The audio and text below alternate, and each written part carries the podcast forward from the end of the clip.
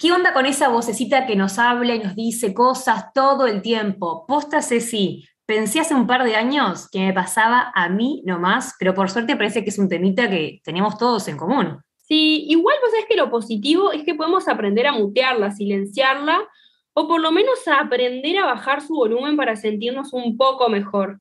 Y Margarita Ungo es psicóloga y cofundadora del proyecto Mindfulness y nos va a dar tremenda mano con esto.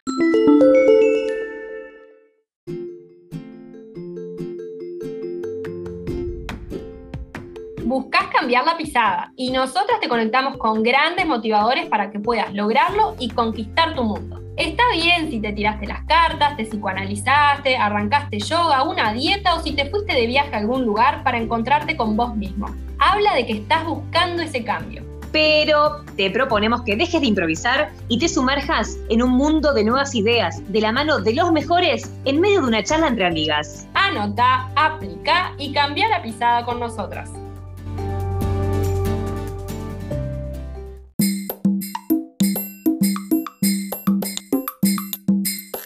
Hola Margarita, ¿cómo estás? ¿Cómo hago para parar de pensar, Margarita? Hola Lorena y Cecilia, un gusto estar aquí con ustedes. Buenas. Bueno, ¿qué tema han planteado? Realmente es, es un tema universal. A todas las personas nos pasa y también es verdad que a algunas les va peor con esto, que realmente se vuelve algo eh, un poco torturante y puede estar en la base de procesos eh, como la ansiedad o la depresión recurrente. Y la cuestión es, sí, es así de que nuestra mente tiene algunos procesos automáticos que correlacionan también con ciertos centros cerebrales que se activan, en particular uno que se llama la red por defecto, que se descubrió y que se pone activa cuando nuestra mente eh, está en estado de vagabundeo cuando la mente no está presente en lo que estamos haciendo. Por ejemplo, acá nosotras seguramente estamos eh, atentas, eh, nos estamos mirando, eh, estamos atentas a lo que decimos y estamos muy presentes. Pero también podría pasar que, por ejemplo, yo estuviera, supongamos, muy nerviosa con esta entrevista. Y entonces mientras una parte de mi mente está tratando de estar atenta y presente, otra parte de mi mente estuviera eh, como una especie de comentarista. ¿Les ha pasado de sentir esa sensación que la mente... Sí, sí, sí. Me, pasa horrible lo que voy a decir, y espero que nadie se sienta ofendido con esto, pero a veces me pasa de estar hablando con alguien que me está, no sé, contando algo, lo que sea. Si estoy estresada, estoy escuchando el 50% y el otro 50% no, y estoy pensando en algo o que se, me va, se me fue, se me fue la mente, me pasa, mi marido se ofende un montón con ese tema, trato de, de volver, pero si estoy estresada es peor todavía porque no, se me va la cabeza. Como dice la gente. Exactamente, tal cual, esa sensación de que la mente se va sola. Y, y a veces nos damos cuenta y, y, nos, y sentimos esa sensación de que eh, la mente tiene vida propia, pero saben que a veces la mente está en estados más inconscientes, de como de diálogo mental, de rumiación, de procesos automáticos, y no nos damos bien cuenta. Eh, y, es muy interesante porque saben que hubieron investigaciones que muestran que más o menos el 50% del tiempo nuestra mente no está presente en lo que estamos haciendo, sino en ese estado eh, en el que nuestra mente está como sumergida en un mar de palabras. Es un disparate ese porcentaje. Mucho, mucho. Nos escuchamos a nosotros mismos pensar y, en, esos, en esas situaciones la mente hace básicamente tres cosas. O anticipa, cuando estamos un poco ansiosos, un poco preocupados, y se va a controlar, quiere controlar todas las posibilidades, a ver qué podría salir mal, este, a mí sumame, en ese club estoy yo. sumame una carta, ahí estoy, ¿eh? Bueno, somos muchos, eh, porque a todos un poco nos pasa. Otra cosa que puede pasar es que la mente empiece a rumiar sobre lo que pasó, que empieza a, a fijarse en las cosas que no nos salieron tan bien como pensamos, en donde nos creemos que que no estuvimos a la altura. Eso es terrible, la, discusión que volvés a tener después que discutiste, o sea, le tendría que haber dicho no sé qué y no sé qué, y te imaginás el escenario, todos escenarios catastróficos que nunca van a pasar, ya pasó, ya tuviste la discusión, no, no respondiste lo que tenías que responder, ya fue, pero igual la mente como que... Me hace acordar también a esa cosa de, ¿me habrá querido decir esto o me habrá querido decir lo otro? Y estará, por ejemplo, si estamos hablando de una discusión o una diferencia con alguien, y estará bien o me lo dijo de tal manera porque me miró de tal otra, y es como que no parás. Así que creo que también estoy anotada en esta segunda categoría. Voy ya dos de tres grupos, ya me está, me está preocupando. y, la otra es cuando la mente empieza eh, a, a, ser como una especie de comentarista de lo que nos está pasando en el momento presente. Entonces, perdemos esa frescura porque nuestra mente está haciendo comentarios, no, no lo estás haciendo tan bien, en realidad, mira cómo te está mirando, no, no, lo que debe estar pensando.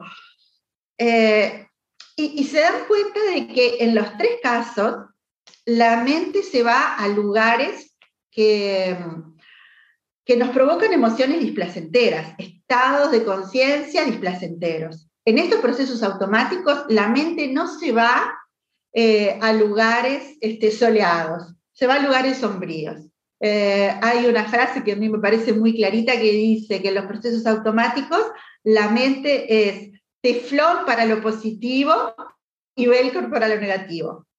Y tiene, y tiene cierto sentido, porque si pensamos en la larga evolución de nuestra especie, seguramente nosotros somos hijos de aquellas personas que pudieron sobrevivir y que para sobrevivir la capacidad de anticipar, la capacidad de aprender de la experiencia, eh, la capacidad reflexiva era una capacidad, capacidades muy, muy importantes para sobrevivir.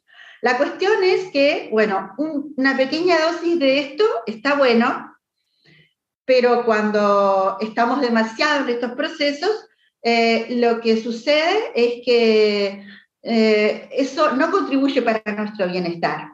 Tanto es así que hubo en el 2010, en la revista Nature, que es una de las revistas más famosas, donde se publican muy prestigiosos artículos, unos investigadores publicaron un artículo que se llama Una mente errante es una mente infeliz porque todos estos procesos automáticos que acabamos de describir eh, nos llevan a estados eh, de la mente y a, sentimientos eh, negativos, que nos hacen sentir con sensaciones displacenteras. Nos llenan de ansiedad, estrés, o nos entristecen, o nos enojan. ¿Y cómo podemos hacer para empezar a parar un poco el tema de, esos pensamientos que nos invaden, como bien dice. Ah, bueno, em, dijiste la palabra clave, parar. Y, un poquito antes de parar, tenemos que haber hecho otro proceso que es darnos cuenta. Ah, mirá dónde está mi mente. Mirá cómo ya empezó con esto, ¿no? Que algunos pensábamos, como recién decía Lorena hace un ratito, creo que era Lorena, que pensaba que me pasaba solo a mí, pero sabemos que esta es una condición bastante común de la mente eh, y que nos vamos a encontrar con esa forma de procesar muy frecuentemente, podemos empezar a, a entrenarnos para darnos cuenta. De hecho, hay mindfulness saben que es un entrenamiento que sirve muchísimo para eso porque es un, adiestramiento de la atención, de mirar la mente con ciertas características del cuerpo y darnos cuenta, ah, mira, mira, mira lo que me está pasando, mira, mira dónde estoy. Resulta que estoy pelando las papas o estoy bañándome y estoy en la reunión al mismo tiempo, en la reunión que tuve con mi equipo de trabajo y discutí, me sentí mal. Y resulta que en la ducha y en mi cocina tengo a, todo, a todo el comité charlando dentro de mi cabeza conmigo. Entonces, lo primero es darme cuenta. Y hay todo un entrenamiento que podemos hacer para ese darme cuenta. Y, el segundo paso es, eh, ok, voy a parar, voy a parar. Y también hay un entrenamiento para cómo poder parar. Básicamente, una vez que nos damos cuenta, eh, la idea es poder traer a la mente a algo que es real y verdadero, no esa nube en la que la mente está errando. Y lo real y verdadero tiene que ver con el aquí y el ahora, el presente de mi experiencia, dónde estoy.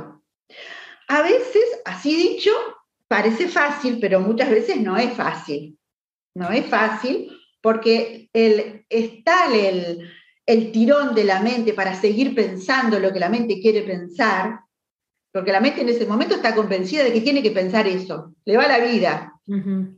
Pero, por ah. ejemplo, si estás eh, en ese momento pelando papa, como dijiste que uno de los momentos me parece que cuando, como, como es una actividad que te permite estar pensando en otra cosa, ah.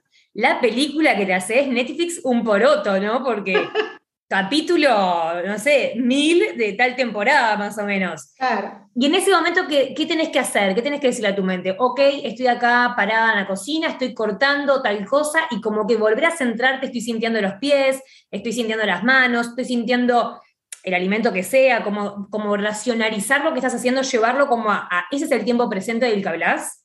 Eso podría ser una buena manera. Nombraste dos cosas muy importantes. Nombraste el autodiálogo, Que el autodiálogo puede tener dos características. Una, como la que dijiste, que tiene un tono amable o por lo menos neutro, que es, oh, me está pasando esto, eh, esto no está bueno, vamos a cambiar la pisada.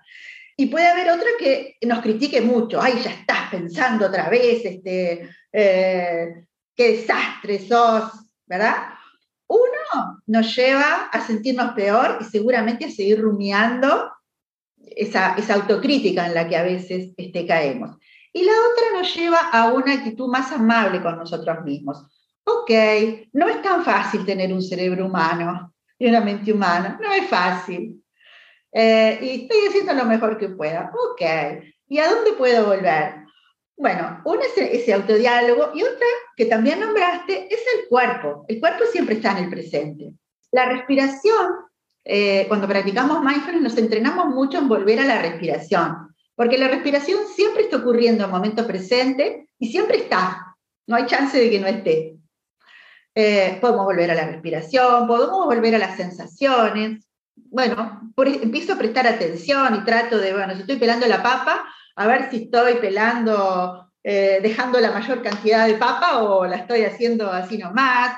Eh, puedo volver a las sensaciones del cuerpo, todas esas son eh, posibilidades que, tendríamos. Eh, si estoy cocinando algo, tal vez, además de las papas, estoy cocinando alguna otra cosa y puedo ir a, los aromas, puedo ir a, los colores, a, los datos de los sentidos que, que me conectan con ese momento presente al agua, si estoy lavando. o sea, como que apelar mucho al tema de los sentidos, ¿no? De lo que tenemos alrededor, de como enfocarnos en cosas prácticas, sería. Tal cual. Los sentidos nos ayudan mucho a volver. Y, la cuestión es que mm, al principio no nos sale. Eh, eso es, o sea, ¿qué quiere decir no nos sale? Quiere decir que un minuto después ya estás pensando de vuelta. Entonces hay que tener mucha paciencia, eh, como si estuvieras entrenando a, un cachorrito, que le tenés paciencia, porque si te impacientás, decís, este perro no va a aprender más, eh, yo no soy capaz de enseñarle, el perrito no va a aprender. Bueno, y la mente, evidentemente, va a ser al principio lo que está acostumbrada a hacer. Y en la medida en que la vamos trayendo con amabilidad, la vamos trayendo, la vamos trayendo, bueno, vamos aumentando nuestra habilidad de darnos cuenta, nuestra habilidad de volver antes y de permanecer un poquito más.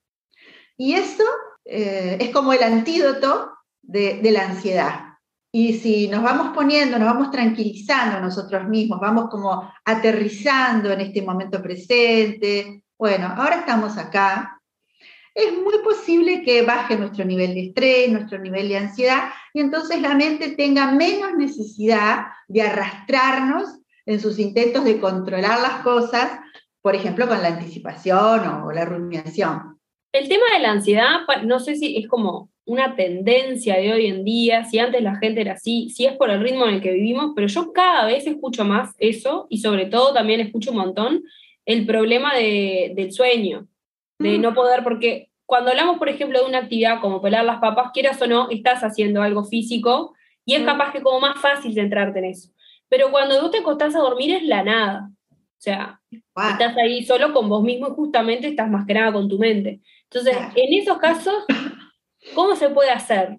Claro, y vieron que de noche todo, todo es más tenebroso. A la mañana siguiente volvemos a pensar lo que habíamos estado maquinando en la noche y ya se, todo se ve más claro y no es tan terrible. Tal cual, de noche todo es más tenebroso. Y, y si hemos pasado todo el día estresados o estamos padeciendo ansiedad, eh, lo más probable es que, eh, y, sobre todo si eh, tú hablabas del ritmo de la vida moderna, ¿no? En que estamos con, inmersos en un sinnúmero de estímulos, mucho más estímulos que lo que estamos acostumbrados hasta hace no tantos años a tener, como un bombardeo de estímulos. Entonces el cerebro queda como muy activado de repente estamos hasta altas horas de la noche, con pantallas, sabemos que eso eh, da mensaje al cerebro de que, bueno, seguimos, seguimos en actividad, cuando lo que tenemos que hacer es darle mensajes de que vamos bajando. Eh, también acabamos de pasar una pandemia. En la pandemia, con todo lo que nos afectó, eh, los trastornos del sueño subieron un montón y la ansiedad también. Cuando nos acostamos, podemos hacer alguna cosa, pero podemos hacer mucho más durante el día para que cuando nos acostemos, nos acostemos en otras condiciones.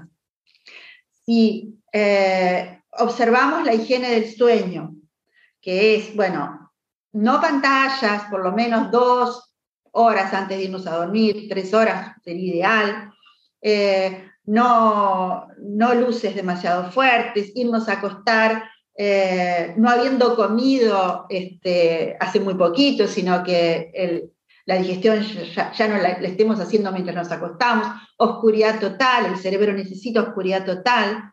Eh, entonces va a ser más posible que nuestro sueño sea más reparador y lo podamos conciliar. Y también si aprendemos a hacer bajaditas durante el día.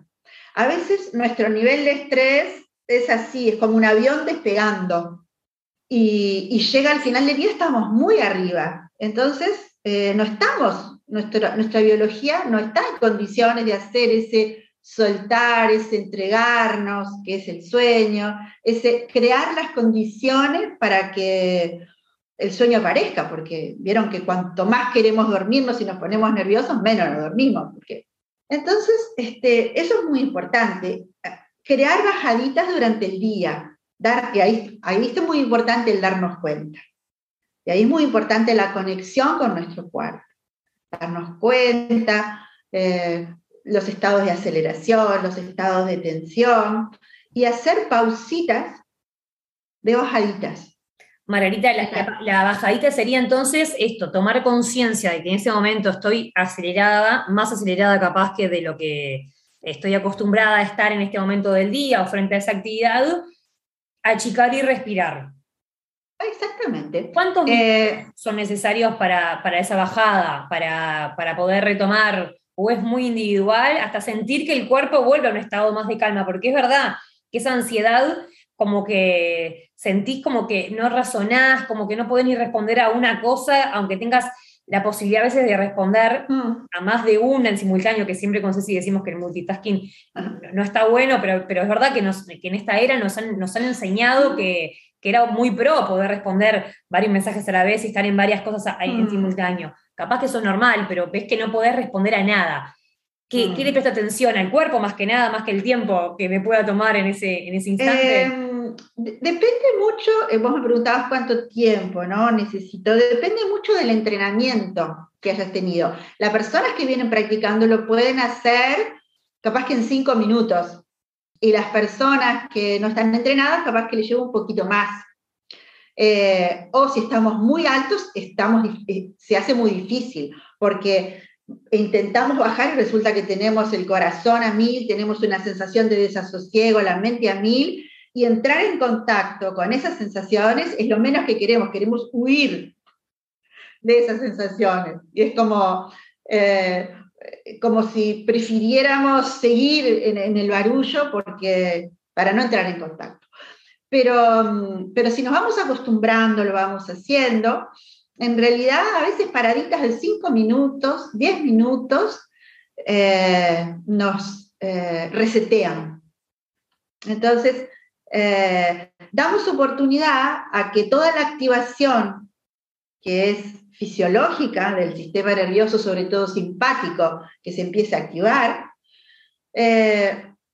le damos las condiciones para que encuentre ella misma su propio camino de regularse y de hacer la bajadita. Y entonces ahí ya continuamos, pero en otro estado. Entonces, si hacemos eso varias veces al día, es probable que cuando termine el día no estemos por acá arriba, sino un poquito más abajo y todo sea más fácil. Claro, además también pasa que me parece, ¿no? Digo que si vos tratás de hacer eso solo al momento de dormir, estuviste en la vorágine todo el día, corriendo, re ansioso, sintiéndote re estresado, todo, no probaste ni un minuto de parar a respirar y llega la noche y dice, ah, ahora quiero dormir. Es como que casi imposible, ¿verdad? Yo creo que lo que decide la práctica y probar cinco minutos no es nada durante el día. Entonces, parar cinco minutos en el medio de una actividad, de respirar y tranquilizarse, eso, yo creo que realmente es una buena práctica para llegar bien a dormir y que después no sea una frustración, ¿no? De que te acuestes a dormir y, de vuelta la, mente diciendo, ay, otra vez no puedo dormir, mm. ¿no? Y hay tantos momentos en que podemos tener esos cinco minutos. A veces la gente dice, no tengo tiempo, no tengo tiempo. Pero, bueno, si vas por la calle, el, ratito en que está el semáforo en rojo, te puede hacer recordar, bueno, en lugar de estar capaz que contestando un mensaje en el celular, enchufada algo, bueno, es un momento de bajar. En el momento en que subo una escalera, o que bajo la escalera. Es un momento en que puedo hacer una respiración, eso que subo un ascensor, o que hago la transición entre una tarea y otra. Dos segundos antes de atender el teléfono, en lugar de zamparme en el teléfono como si me fuera la vida en atender ya, unos segundos. Como... Yo tengo una para, para agregar. A ver, dale. ideas. Eh, la crema de manos, y lo leí en el libro del cual vamos a hablar ahora, que, que también hacían referencia a la crema para un masaje facial, pero me pasa que en mi trabajo tengo siempre la, cremita para manos, que además de ser necesaria porque siento la piel reseca, siento que es una pausa. Me masajeo un poco las manos, siento el aroma de la crema, y es como una pausa, un momento de disfrute, y por lo general después está asociado también a un tecito o algo así, que por más que esté trabajando con el té, es como un momento igual alto, es un momento de disfrute. Es un momento de, capaz que muy pequeña pausa la del masaje de manos, pero una pausa al fin. Claro. Y otra cosa muy importante, muy importante, es que el rato que comemos estemos presentes en la comida. La gente cada vez tiene más el hábito de estar comiendo y haciendo otras cosas. Eh, y es realmente, no, estamos disfrutando nuestra comida, no estamos en condiciones de, de sentir las sensaciones de saciedad, no disfrutamos. Eh, comemos en automático, eso es bastante dañino. Hacernos un ratito para que, por lo menos un ratito mientras estamos comiendo, estemos comiendo, saboreando, eh, estar allí. Aprovechemos para, hablar del nuevo libro, qué es lo que van a encontrar eh, ahí. Tenemos además uno para sortear y, y, después en Instagram ya saben nuestros oyentes que van a encontrar todos los detalles pero para aprovecharte, eh, ¿qué va a encontrar el lector por ahí? Bueno, eh, es un libro que les cuento, lo escribimos con Paula, Paula Brandino, en plena pandemia. Habíamos, este, con el editor, ah, teníamos proyectado otro libro eh, de otro tema, y, y cuando empezó la pandemia dijimos, no, vamos a hacer un libro sobre felicidad en el aquí y en el ahora, ser feliz allí donde estés, dice el libro, y cómo fortalecer tu mente, porque eh, pensamos que lo íbamos a necesitar mucho. Y de hecho, para nosotros fue un recurso estar pensando, escribiendo y practicando todo esto que recomendamos en el libro. Entonces, el libro de lo que se trata es de una invitación a darnos cuenta de que eh, podemos crear hábitos como estos que estuvimos hablando, que, casi todos son hábitos de darse cuenta y de conciencia, eh, hábitos que eh, la ciencia nos explica que correlacionan altamente con estados de bienestar, sentirnos bien y tener más momentos, a mí me gusta decir, donde invitamos a la felicidad. Eh, hace un ratito cuando hablábamos del sueño, yo este, te decía, tenemos que crear las condiciones para que el sueño aparezca. No podemos pretender que el sueño aparezca si no las creamos. Porque el sueño es un fenómeno emergente. La felicidad también es un fenómeno emergente. Igual que el sueño, cuanto más vamos atrás de ella, más esquiva se hace. Eh, pero eh, hoy día sabemos que hay ciertos hábitos, y hablo de hábitos porque en cuanto lo repitamos va a ser más, posible que, que, esas invitaciones las podamos eh, llevar a cabo en el día a día, que eh, crean las condiciones para que la felicidad nos visite más a menudo. Contanos qué haces para cambiar la pisada. Bueno, eh, una cosa muy importante que hago es parar. Es lo primero que hago, parar porque la tendencia de la mente es tan grande a seguir pisando por donde la estamos llevando mal, que lo primero es no seguir por ahí, parar. Y hago muchas cosas. Algunas veces puede ser práctica de mindfulness, esto de respirar, venir al momento presente. Eh, a veces puede ser, eh, a mí me gusta mucho y me trae mucho al presente la jardinería, salgo al jardín de mi casa, estar con la tierra, con mis plantitas, es algo que me, ayuda montones. Pero básicamente empieza por parar y darnos cuenta que por dónde no tenemos que seguir. Me acuerdo una vez, em, una anécdota, em, yo estaba empezando, ya hace un tiempito en realidad que ya estaba practicando, y mm, estaba escribiendo algo que tenía una fecha de entrega, estaba con el tiempo justo, y recibo el llamado de, una amiga, colega también, en la que participábamos en una institución, y teníamos una desavenencia sobre algunos criterios, y tuvimos una discusión fuerte, intercambiando ideas. Eh, las dos, polentona fue la conversación. Yo quedé este, notoriamente alterada pero quise hacer caso omiso porque me esperaba, tenía que yo seguir en aquel, en aquel, en aquel artículo que estaba escribiendo. E intenté, intenté, pero ¿qué me pasaba? Mi mente estaba en cualquier cosa. Y entonces me acordé, no, tengo que parar. Aunque me parezca que es urgente seguir en esto, ahora no. Ahora me toca dejar lo que estoy haciendo, venir, tenía el corazón agitado, tenía la respiración agitada, mi, cuerpo estaba como con mucha activación y me bastó un ratito de respirar, estar conmigo misma, ser amable conmigo misma, de que, bueno, habíamos tenido una, una discusión acalorada, que tenía que darme el tiempo para que mi cuerpo pudiera bajar. Y eso fue, le di el tiempo, generé las condiciones para que esa activación bajara y a los 10, 15 minutos volví al artículo. Y por supuesto el artículo lo terminé. Si hubiera ido el tiempo, si hubiera seguido empeñada en querer seguir cuando yo no estaba en condiciones, eh, seguramente no hubiera, hubiera demorado mucho más. Oh, un placer escucharte, la verdad, eh, es, como, es como un mimo ya escucharte y contar todo lo que el lector se va a encontrar en el libro y es un placer después tener el libro también, así que ojalá que participen de todos del sorteo para poder hacerse de él y además está en las librerías, también pueden accederlo a aquellos que se interesen aún más en conocer sobre lo que ustedes junto con Paula plantean. Muy bien. Bueno, eh, Lorena y Cecilia, un placer haber estado en esta conversación. Les mando un beso. Muchas gracias. Chau, chau. Si te gustó este episodio, compartilo, así podemos llegar a más personas. Es muy importante que pongas seguir en Spotify y también en nuestra cuenta de Instagram, arroba